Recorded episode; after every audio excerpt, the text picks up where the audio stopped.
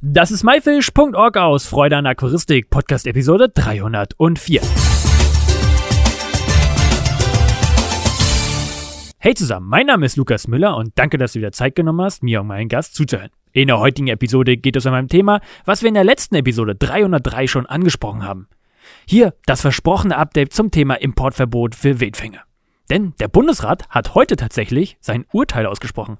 Aber mehr dazu wird uns Jens Krüger erzählen. Moin Jens, wie ist die Lage gerade? Bist du entspannter geworden oder eher mehr angespannt? Servus Lukas, ich bin äh, entspannter geworden. das ist schon mal was Gutes. ja, absolut. Ja. Äh, tatsächlich war die Entscheidung des Bundesrates heute sehr erfreulich. Das kann ich mal sagen. Uh, da musst du uns aber jetzt mal ein bisschen äh, mehr zu erzählen. Wie entwickelt sich das Thema denn gerade? Genau, also äh, beim letzten Mal haben wir kurz besprochen, äh, dass es mal aus Schleswig-Holstein einen Antrag gab für den Bundesrat. Der wurde dann im Umweltausschuss des Bundesrates deutlich verschärft durch die Länder Berlin und Hessen. Die haben so ein Wildtierimportverbot da reingeschrieben in diesen Antrag. Und ähm, dann wurde dieser Antrag quasi an den, ans Plenum gereicht. Also heute wussten wir alle, wird entschieden, ob diese, dieser verschärfte Antrag mit dem Wildtierimportverbot abgestimmt wird oder nicht. Also Zustimmung bekommt oder nicht. Das war die Situation. Deshalb haben wir in den letzten Tagen über rettetdenartenschutz.de versucht, ganz viele Menschen zu erreichen. Also eine Kampagnenwebseite, wo Leute dann E-Mails schreiben konnten, direkt an ihre ähm, äh, Mitglieder im Bundesrat, nach Bundesland ist das ja sortiert, wer ist sozusagen meine, wer sind meine Vertreter im Bundesrat, konnte man die ganz schnell anklicken, konnte ihnen eine Mail schicken, konnte ihnen sagen, dass man das Quatsch findet. Und ähm, das haben auch viele gemacht. Wir haben auch über 2000 Unterschriften schon gesammelt von Leuten, die sagen, sie stehen gegen dieses Verbot, sie finden das Quatsch, sie finden, das ist kein guter Ansatz für Artenschutz, sondern macht den Artenschutz kaputt. Das war so die Situation in den letzten Tagen. Und ähm, heute war die Abstimmung. Und tatsächlich haben die Länder insgesamt im Bundesrat ähm, das Wildtierimportverbot abgelehnt. So und haben von den Änderungsanträgen, die aus Berlin und Hessen gekommen waren, diese verschärfenden Anträge, haben davon nur einen einzigen Änderungsantrag angenommen. Und da geht es um Sachkunde, die sich auch erstrecken soll äh, bis hin sozusagen zu Futtertieren, Futtertierzucht. Also ich sag mal, Sachkundenachweis ab der ersten Futterassel. So. Das ist der einzige verschärfende Antrag von Berlin und Hessen, der heute angenommen wurde. Alle anderen wurden abgelehnt. Das ist die wichtige Botschaft. Beschlossen wurde also im Endeffekt der Ursprungsantrag aus Schleswig-Holstein mit dieser Verschärfung bei der, bei der Sachkunde ab der ersten Futterasse. Meinst du, dass wir durch äh, ja, unseren Druck, den wir Aquarianer jetzt gemacht haben, da Einfluss drauf hatten? Also ich glaube, dass da, dass da eine Vielzahl von Dingen sicherlich eine Rolle gespielt haben. Ähm, natürlich, wenn solche E-Mails dann plötzlich aufschlagen, ähm, in, den, in den jeweiligen Büros denken sich Leute auch, oh, sollte man sich zumindest mal genauer angucken, scheint kontrovers zu sein. Wir wissen natürlich auch, dass auch in vielen Landesministerien da durchaus vernünftige, auch fähige Leute in diesen Fachreferaten sitzen in der Verwaltung, die also den Job haben, dann auch eine Beschlussempfehlung zu schreiben. Gleichzeitig muss man aber auch äh, sich überlegen, dass eben in dem Fachausschuss, im Umweltausschuss, da noch vor, vor äh, knapp zwei Wochen eine Mehrheit für da war, für diese komischen Änderungen. Ja, also das war halt, das war das Gefährliche, dass wir nicht genau wussten, äh, in welche Richtung äh, geht das auch so auf der Verwaltungsebene. Und deshalb war jede E-Mail, die jemand geschickt hat an, an seine Landesvertreter, war wichtig. Und ähm, die Kampagne an sich, die ja ganz viel auch mobilisiert hat in der, in der Szene, es haben ja ganz viele Leute, ob es im Handel ist, ob es bei den Privathaltern ist, bei den Verbänden ist, da wurde ja auf allen Ebenen auch gemailt, telefoniert, geschrieben, einer kennt hier wen, jemand kennt da wen. Ne, da wurden alle Drähte sozusagen zum Glühen gebracht. Und das war sicherlich, will ich mal sagen, nicht verkehrt. Also das ne, bringt am Ende äh, auch, sage ich mal, eine Stimmung, wo die Leute merken, okay, wir können da nicht einfach irgendwas beschließen, sondern wir müssen mal genau hingucken. Und ähm, dann haben sie eben festgestellt, der Ursprungsantrag aus Schleswig-Holstein, der war eigentlich ganz okay, mit dem kann man arbeiten und haben auch gemerkt, glaube ich, dass diese Verschärfungen aus Berlin und Hessen äh, schwierig waren. Und auch das Bundesumweltministerium hat von Anfang an immer gesagt, dass das keine gute Entscheidung ist, die da äh, im, im Ausschuss zustande gekommen ist. Also so auf den informellen Kanälen, was uns so zugetragen wird, war das Bundesumweltministerium da von Anfang an, sage ich mal, jetzt auf der Seite des Artenschutzes und gegen so ein, so ein Verbot. Und ähm, ich glaube, am Ende hat das alles zusammen irgendwie den Ausschlag Ausschlag gegeben. Ähm, ja, und ich bin einfach total erleichtert. Ich bin unendlich dankbar für jeden, der sich dabei beteiligt hat. Ähm, und natürlich auch hier für den Podcast, der ja vor einer Woche im Prinzip das Ganze zum Rollen gebracht hat. Ja, das freut mich natürlich, dass äh, wir dich da natürlich oder die Aquaristik unterstützen konnten. Was sind denn jetzt die nächsten Schritte? Was passiert jetzt als nächstes? Ähm, das geht jetzt in den Ausschuss des, also in den, in den Bundestag, jetzt vom Bundesrat, in den Bundestag. Und da ist es ja so, dass im Moment der Ausschuss sich noch nicht konstituiert hat, der Umweltausschuss, und ähm, dass wir auch noch nicht wissen, wer wird ähm, neuer Umweltminister, Umweltministerin. Also die Hausspitze ist da noch offen. So, das sind alles Dinge, wenn es gut läuft, sind die im Dezember geklärt.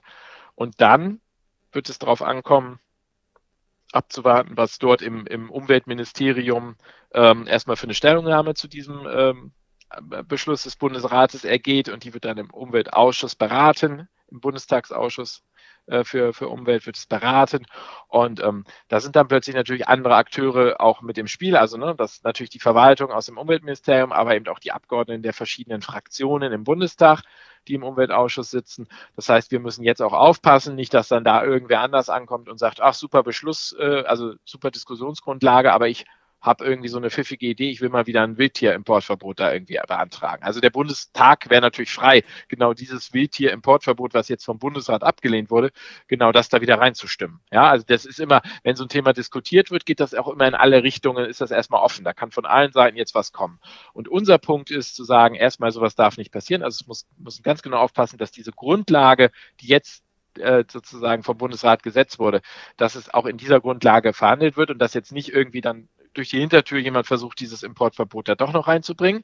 Das ist der eine Punkt. Und natürlich auf der anderen Seite sind jetzt so Themen wie Sachkunde oder wie ähm, äh, der Antrag aus Schleswig-Holstein fordert auch mehr Nachhaltigkeit. Ja, das sind so Dinge, ähm, in der Sache total d'accord, die Nachhaltigkeit äh, beim Wildfischfang und dem Handel und so weiter zu stärken. Aber was bedeutet das denn? Also da muss man ja auch über Maßnahmen reden, da muss man ja auch konkret werden. Und da braucht es auch konkrete, gute Ideen. Und das ist genau der Punkt. Ähm, weshalb wir dann sagen, okay, äh, liebe Leute, ähm, äh, lass uns das jetzt so machen. Wir gucken jetzt an, was im, wie es im Bundesrat aufschlägt, äh, im Bundestag aufschlägt. Äh, wir gucken auch an, wer sind die Mitglieder äh, des neuen Umweltausschusses, wer sind da unsere Adressaten und dann sprechen wir mit denen. Und dann ähm, reden wir idealerweise mit jedem Einzelnen und versuchen für unsere Argumente äh, da zu werben und für eine gute Sachkunde und auch für einen guten, guten Modus sozusagen, was die Nachhaltigkeit angeht dass da nicht am Ende unter dem Label Nachhaltigkeit auch wieder irgendein Quatsch passiert oder Sachkunde irgendwie was komplett Monströses an, an Bürokratie da entsteht. Da muss man halt jetzt auch auf einer ganz konstruktiven Ebene sehr gute Beiträge bringen. Aber der Ansatz in die Richtung ist ja schon mal relativ gut mit dem Sachkundenachweis, oder? Also vom, vom Prinzip her, wir schulen ja auch als Verband mit unserer Sachkunde GBR, die wir zusammen mit der DGRT machen, auch äh, seit langem äh, Sachkunde. Andere Verbände schulen auch Sachkunde. Sachkunde, ob es Paragraph 2 ist, also sag ich mal die Heitersachkunde oder auch die professionelle Sachkunde, Paragraph 11, das ist eine gute Sache, vom Prinzip her sie zu haben. Frage ist natürlich, wenn man sie verpflichtend macht. So. Und dann sehen wir natürlich auch, da wird dann plötzlich über unseren Bereich geredet, über andere Bereiche halt nicht, also über andere, ne, Hund, Katze, Maus, sozusagen, da spricht man nicht über diese Sachkunde, aber bei uns schon. Und da kann ich auch jeden verstehen, der sagt, er fühlt sich da irgendwie ungerecht behandelt, dass ausgerechnet wir da sozusagen rausgepickt werden als, als Bereich. Ne? Und ähm, aber auch das ist alles eine Diskussionssache und auch wie man das ausgestaltet. Rheinland-Pfalz hat so ein Modell, wo die Sachkunde nachgewiesen werden kann im Landesgesetz durch Mitgliedschaft in einem Fachverband. Ja? Also auch so ein Modell ist sozusagen irgendwie denkbar. Das gibt's halt schon in einem Bundesland so. Also aber das ist Politik, weißt du, du hast dann so deine Sachen, wo du sagst, da ist meine Schmerzgrenze und da ist so meine Wohlfühlzone und dazwischen bewegst du dich in der Diskussion und andere haben eben eine andere äh, einen Blick auf die Sache und dann tauscht man sich aus. Aber das Erleichternde nochmal für mich ist, dass jetzt dieses Drohszenario, dieses total bekloppte, wir, wir machen ein Importverbot und damit ist der ganze Bereich gegessen, ja, dass das vom Tisch ist. Dass wir jetzt wieder vernünftig reden darüber, dass CITES ein sinnvolles System ist für den internationalen Artenschutz und vernünftig im Vollzug äh, funktionieren muss, dass Sachkunde wichtig ist und dass die vernünftig irgendwie garantiert werden muss, ja, und dass äh, von mir aus auch die ganze Nachhaltigkeit natürlich auch ganz wichtig ist und dass die auch irgendwie realisiert werden muss. Das ist jetzt wieder eine Debatte, die bringt Spaß, ja, weil da geht es jetzt wieder um sinnvolle Dinge. Richtig, und die Anspannung ist auch ein bisschen weg. Ja, total. Ja, also, ne, nicht, also, ne, jetzt nicht so auf, äh, erstmal natürlich, oh, war jetzt auch eine anstrengende Woche. Man schnauft mal durch und man ist froh, dass eben sozusagen das Worst-Case-Szenario nicht eingetreten ist und jetzt sammelt man dann äh, die Argumente, sage ich mal, um dann auch relativ bald eben in diese Diskussion im Bundestag zu gehen, weil wie du gesagt hast, Sachkunde, äh, Nachhaltigkeit, das sind wunderschöne Überschriften, aber da braucht es jetzt halt dann auch entsprechend äh, den, die Inhalte. Richtig. Wir hatten jetzt schon äh, angefangen, über rettedenartenschutz.de zu sprechen. Die Seite gibt es seit dem 1. November. Erzähl mal, was genau ist das? Ähm, und wir haben ja schon einige Funktionen hervorgehoben, aber erzähl doch mal, wie kam diese Seite zustande? Was beinhaltet die und äh, was war, ist das Ziel? Rette den Artenschutz.de war die Anlaufstelle äh, für diese Kampagne, die wir jetzt versucht haben, auf die Beine zu stellen, in ganz, ganz kurzer Zeit, also in weniger als einer Woche, ganz viele Menschen aus der Community zu erreichen, aus der Aquaristik-Terroristik. Auf der Seite konnte man und kann man immer noch ähm, natürlich Mails an die Bundesratsmitglieder schicken, wobei die haben ja jetzt abgestimmt, aber das war sozusagen bis heute Morgen quasi war das noch ein, ein gutes Instrument. Anklicken, abschicken und dann kriegen alle, äh, die es äh, wissen müssen, kriegen sozusagen die, die äh, Meinung äh, in ihrem Mailpostfach. Darüber hinaus so eine Kampagne, und wir haben immer gesagt, wenn es dann, in, es geht so oder so, war immer klar auch in den Bundestag, da gibt es quasi eine Hinrunde Bundesrat, Rückrunde Bundestag. Und für diese Rückrunde brauchen wir Kraft und Ressourcen. Und in Wahrheit ist die auch die viel längere Runde, weil dann gibt es Beratung im Ausschuss und hier und da, vielleicht noch eine Fachanhörung und so weiter und so fort. Dafür auch Spenden sammeln, damit wir das als Verband von Ehrenamtlern überhaupt sozusagen leisten können sozusagen da die Unkosten, alles, was da aufploppt, sozusagen irgendwie äh, äh damit äh, äh, ne, hinzukriegen, dass wir da auch einfach halbwegs kampagnenfähig sind. Und das dritte, Petition unterschreiben mit dem Namen äh, gib, gib Stimme, haben wir gesagt, gib deine Stimme äh, für sinnvollen Artenschutz. Je mehr Stimmen wir haben, wir haben jetzt über 2000 Stimmen schon, wir wollen 50.000 erreichen mit diesen Stimmen. Das ist eine super Petition, die kann man Politik vorlegen, kann man sagen, seht her, so und so viele Leute haben schon mit ihrem Namen, treten sie dafür ein und haben uns unterstützt, dass, dass äh, hier vernünftige Politik gemacht wird und, und nichts irgendwie äh, Verrücktes. So, also am Ende zwei Millionen Haushalte mit Aquarien, eine Million vielleicht knapp darunter mit Terrarien. 1,6 Millionen mit Gartenteichen. Das ist auch eine Menge äh, äh, Wählerpotenzial, das man verärgern kann, wenn man da keine vernünftige Politik macht. Und, und sowas wird natürlich immer auch verdeutlicht durch so Unterschriften. Ähm, und deshalb waren das die drei Hauptbausteine plus der Social Share, nennt man das in Neudeutsch, also teilt es raus, haut es raus an all eure Leute, WhatsApp-Gruppen, Facebook, dies, das, jenes, dass davon alle auch sehr schnell was erfahren. Und es geht weiter. Ich glaube, es hat immer noch nicht jeder davon was erfahren. Ähm, ich möchte, dass jeder Aquarianer, jeder Terrarianer in Deutschland sich einmal wenigstens mal für fünf Sekunden Gedanken darüber macht, ob das wichtig ist oder nicht und ob er das nicht unterstützen möchte. Er oder sie. Ja, das hat auf jeden Fall breite Welle geschlagen in den Social Media äh, Kanälen. Ähm, hast du das erwartet? Ich habe es erhofft. Und ich hatte auch so das Gefühl ganz am Anfang, dass das irgendwie so ein Thema ist. Wir Aquarianer, Terrarianer haben in den letzten Jahren auch viel einfach so hinnehmen müssen, weil wir trotzdem, dass, dass äh, die Verbände da auch immer versucht haben, gegen zu argumentieren, wurden immer mal auch wieder sehr unsinnige Dinge beschlossen. Zum Beispiel zuletzt das äh, Gefahrtiergesetz in Nordrhein-Westfalen. 2019, 2020 war das ja. Ne, wo dann sozusagen wir als Verbände dahin gefahren sind, da mit den Abgeordneten im Landtag geredet haben. Es hat nichts gebracht. Am Ende wurde da ein völlig sinnfreies äh, Gesetz beschlossen. So, ähm, ausgehend von einem einzigen Einzelfall, ja. Und ähm, Magst du einmal kurz das, erläutern, was da beschlossen worden ist? Da ging es um eine Monokelkobra, die entwichen war aus einer Haltung, die offenbar äh, nicht gepasst hat und so weiter. Also ne, solche Einzelfälle passieren leider, leider. Und es ist auch ganz klar, dass wir das als Verband natürlich immer verlangen, dass auch vernünftig, gerade bei Gefahrtieren, dass alles vernünftig und vorschriftsmäßig und, und alles übererfüllt ist, gar keine Frage. Und wenn das aber in so einem Fall mal nicht passiert und dann kommt es zu so einem Worst Case, dass ein Tier halt entweicht, ähm, dann ist das furchtbar, ja. Aber Politik hat gesagt, super, jetzt machen wir ein landesweites Gesetz für ganz Nordrhein-Westfalen, wo wir eine Vielzahl an Arten, die auch überhaupt kein reelles Gefährdungspotenzial sozusagen äh, ähm, haben. Ja, also nicht jede Riesenschlange ist wirklich riesig zum Beispiel. Das ist immer das, ne, äh, das, wo man viele Politiker überraschen kann, dass es auch Riesenschlangen gibt, ja, mit, mit was, 30, 40 Zentimeter ausgewachsen. So, also dass du sozusagen es da schon losgeht, dass ähm, dass man genau hingucken muss und dass man, wenn man es macht, dass man dann vernünftigen Rat sich einholen muss. Wenn ich beschließe, ich will ein Gefahrtiergesetz, dann doch bitte schön die Fachverbände zum Beispiel in den Beirat packen und sagen, ihr seid äh, mit eurer Expertise, steht ihr dafür ein, dass das vernünftig umgesetzt wird, dass das sachgerecht ist.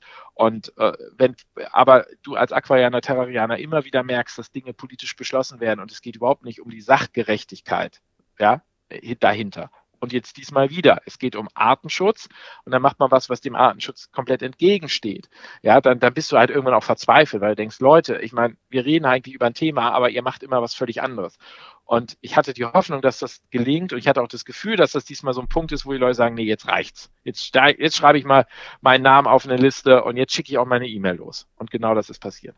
Ja, das finde ich auch richtig toll, dass es passiert ist und dass die Seite ja auch ähm, ja so aus dem, aus Nichts aus dem Boden gestampft worden ist in kurzer Zeit, richtig? Ja, wir haben das sozusagen an einem Wochenende auf die Beine gestellt. Äh, Riesendank an, an, an das ganze Team. Wir wollen auf jeden Fall auch sagen, der Matthias Wiesensee, unser Marketing-Vizepräsident, äh, Wahnsinnsjob, also sozusagen großartig, das ganze Team, unser Webmaster und das ganze Kommunikationspolitik-Team, unser Social Media Leute, danke, danke, danke. Ja, die machen das alle neben ihrem normalen Beruf. Und ähm, aber es war halt einfach mal wichtig, dass man mal an, an man musste schnell sein, weil es war klar, sozusagen, der Termin heute war gesetzt. So, und alles andere wäre vergeudete Zeit gewesen. Also, und das, ich bin, da bin ich einfach auch, auch mega stolz, ja.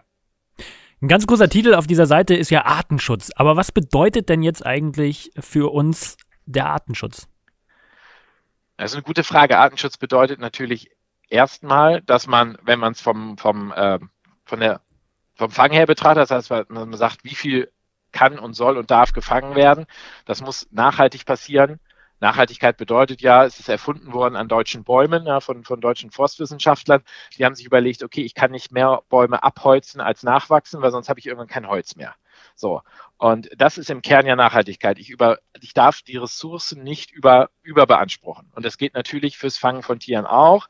Ähm, das ist bei manchen Arten eben so diesen äh, Amazonasfischen ähm, wo einmal im Jahr die Population fast auf Null gehen und dann regnet es, dann gehen die wieder hoch.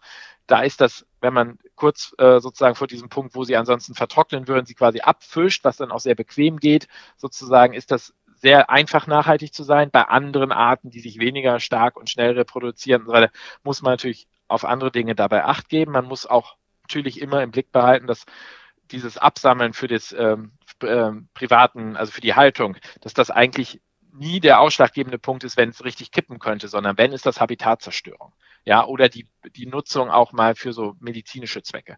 Ja, also der Dumerils Querzalmorch in Mexiko, der ist da teilweise in den Mitte der 80er Jahre sind noch, sind noch mehrere zehn Tonnen, also 30 Tonnen oder was sind da pro Jahr rausgefischt worden. Zehn Jahre später waren es schon nur noch drei Tonnen, ja, so Mitte der 90er. Ähm, aber die sind da halt rausgefischt worden für, für Speiseverzehr und für medizinische Zwecke.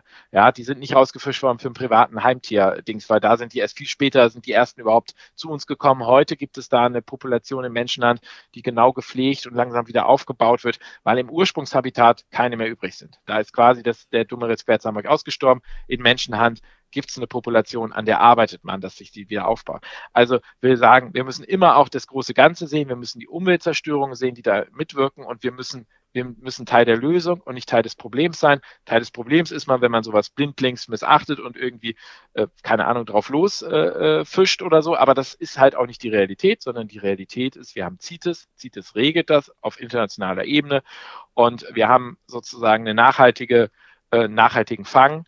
Und wo es mal den nicht, wo an, an welchen Stellen es mal ein bisschen sozusagen hakt oder es mal auch schwarze Schafe gibt, das ist immer auch klar, dass es sowas geben kann, ja, dann muss dagegen vorgegangen werden. Es muss nachhaltig sein, wir müssen die Umweltaspekte im Blick haben, wir müssen die Gesamtpopulation im Blick haben. Und, und genau dafür setzen wir uns als Verband eben auch ein, das am besten noch zu zertifizieren am Idealfall ist, ich gehe von meinen, äh, im, im Zuhandel vor das Aquarium von einem Fisch, der mir gefällt, habe da so einen QR-Code, scanne den ein und dann sehe ich genau, aha, der wurde dann und dann da und dort gefangen, weil ich sozusagen komplett vom Fang bis zum Verkauf die Kette nachvollziehen kann. Wie so bei Hühnereiern sehe ich ja auch, wann, wo das gelegt wurde, mit so einem Stempel da auf dem, auf dem Ei. Ja? Also lass uns ruhig mal in so eine Richtung denken, zu sagen, wirklich Nachhaltigkeit bedeutet auch Transparenz, Zertifizierung des ganzen äh, sozusagen Prozesses und, und dann, dann ist es doch auch, glaube ich, für den Laien relativ leicht nachvollziehbar, dass das vernünftig ist. Dann kann man da nicht mehr mit, mit irgendwas argumentieren, was so völlig aus dem Raum gegriffen ist, sondern dann hat man da genau eine Grundlage sozusagen von Daten vom Ursprung bis zum Verkauf. Das finde ich sehr, sehr gut und das äh, unterstütze ich auch, deine Worte. Und äh, wenn jetzt hier Zuhörer vielleicht auch selber Ideen hätten, wie sie den Aquarianern oder auch den VDA helfen können, ähm, gibt es da Möglichkeiten? Natürlich. Also wir freuen uns erstmal, erstmal sind wir Mitgliederverband. Wir werden getragen von unseren Mitgliedern. Ohne die sind wir gar nichts sozusagen. Und ich freue mich über jeden Aquarianer, Terrarianer, den ich dazu begeistern kann, im VDR einzutreten und auch vielleicht sogar sich dort direkt zu engagieren. Aber das muss nicht sein. Einfach auch eintreten hilft uns auch, weil es macht uns auch als Stimme stärker. Wir haben die Kampagnenseite, die läuft natürlich weiter. Wir werden jetzt alles in den nächsten Tagen auf den neuesten Stand bringen sozusagen. Die neue Ausrichtung ist jetzt Bundestag Aber ähm, die Kampagne als solche läuft weiter und es war von Anfang an auch alles so angelegt, dass wir gesagt haben, mindestens ein halbes Jahr, weil nach dem Bundesrat kommt auf jeden Fall der Bundestag. Und wenn wir ganz viel, sagen wir mal, Pech haben oder wie auch immer, dann kommt noch das Europaparlament dazu, weil dann macht es noch den Schlenkern zu sagen, es muss eine europäische Lösung sein. Dann sitzen wir auch noch in Europa. Dann ist der ganze Prozess noch länger. Manche Leute werden da schon ungeduldig, denken, da tut sich nie was. Aber so funktioniert halt nun mal Demokratie und die Geduld muss man dann auch haben. Ähm, also insofern gerne geht auf die Seite, tragt euch ein in die Unterstützerliste. Damit bekommt ihr automatisch dann auch von uns regelmäßige Updates über, über die äh, neuesten Sachstände. Und ja, und ähm, einfach, einfach sich äh, gerne auch einfach mal nur Inhalte, die mit dieser Kampagne zu tun haben, über eure äh, WhatsApp-Gruppen, Freundeskreise, was ihr so habt, einfach auch teilen, damit möglichst viele das auch mitbekommen, weil ähm, ja, nicht jeder Aquarianer, Terrarianer ist gleich gut angebunden so an die kommunikative Szene und manche sind so ein bisschen vielleicht mehr so am Rande und ich will aber auch, dass die da mal was von gehört haben. Na, das waren noch hervorragende Worte zum Schluss. Jens, vielen, vielen Dank für diesen tollen Einblick und die tollen News, die du uns heute hier bei myfish.org aus Freude an Aquaristik hergebracht hast. Danke, Lukas. Danke dir für die Einladung.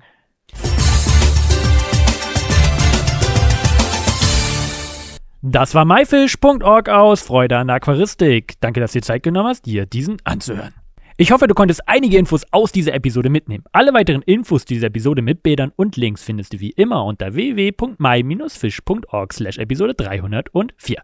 Wir hören uns nächsten Freitag wieder. Danke und tschüss, euer Lukas.